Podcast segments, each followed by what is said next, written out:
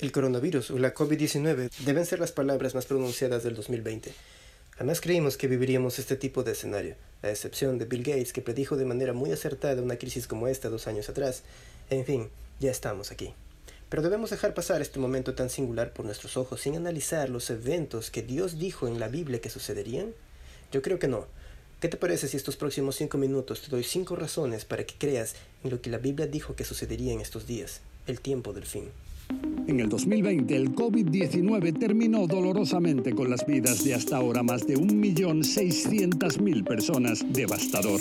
Las protestas anticonfinamiento las hemos visto en varios países del mundo, incluso acá cerca en Argentina. Mientras se extienden las protestas por las nuevas restricciones, manifestaciones de tarde y disturbios por la noche en Roma, con más de 2.000 personas pidiendo soluciones al gobierno.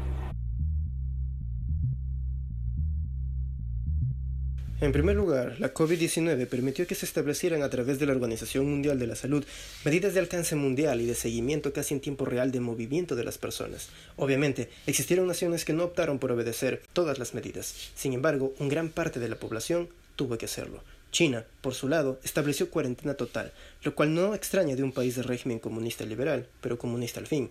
Recuerden que encubrió el estallido de Wuhan bastante tiempo, pero luego países europeos aplicaron la misma estrategia.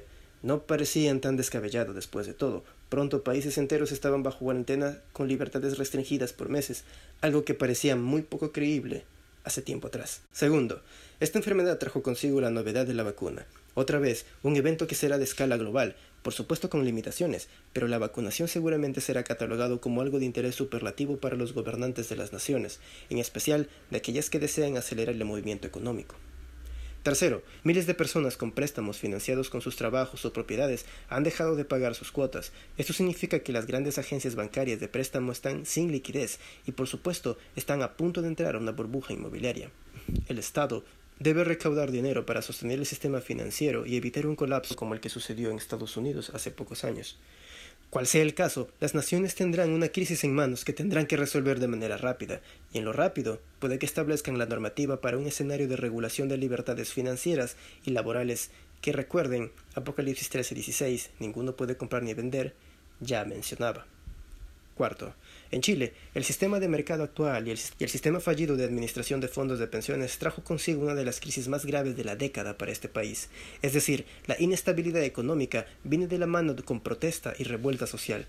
En Ecuador, la regulación impositiva sobre el costo de combustibles costó vidas de ciudadanos en protesta por la represión policial.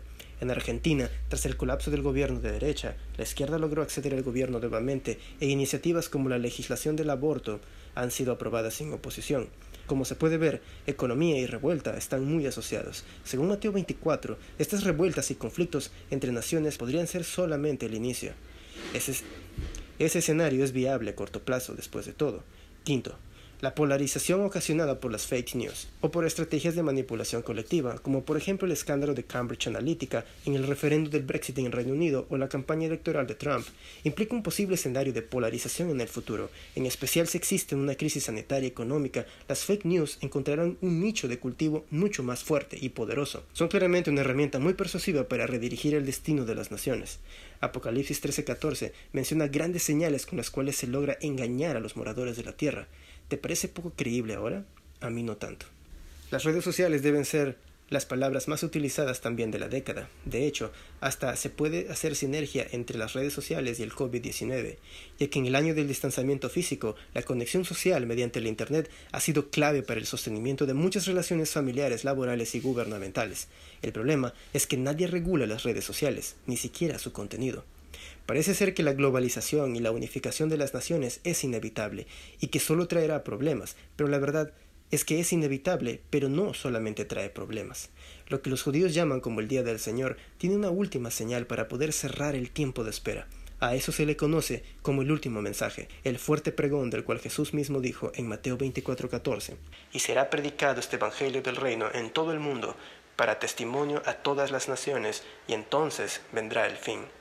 Tanto el mensaje de Dios como los engaños de la bestia tendrán escala global, y si de algo estoy seguro es que mientras el enemigo de Dios cree estar ganando con sus estrategias, Dios siempre tiene la forma de revertir la situación para el beneficio de sus propósitos. Y el más grande propósito que tiene es que tú y yo heredemos la vida eterna. Para ello, debemos tomar una decisión, una simple pero significativa decisión. ¿Quieres saber cuál es? Ven al último episodio. Allí el círculo se cerrará por fin. Te esperamos.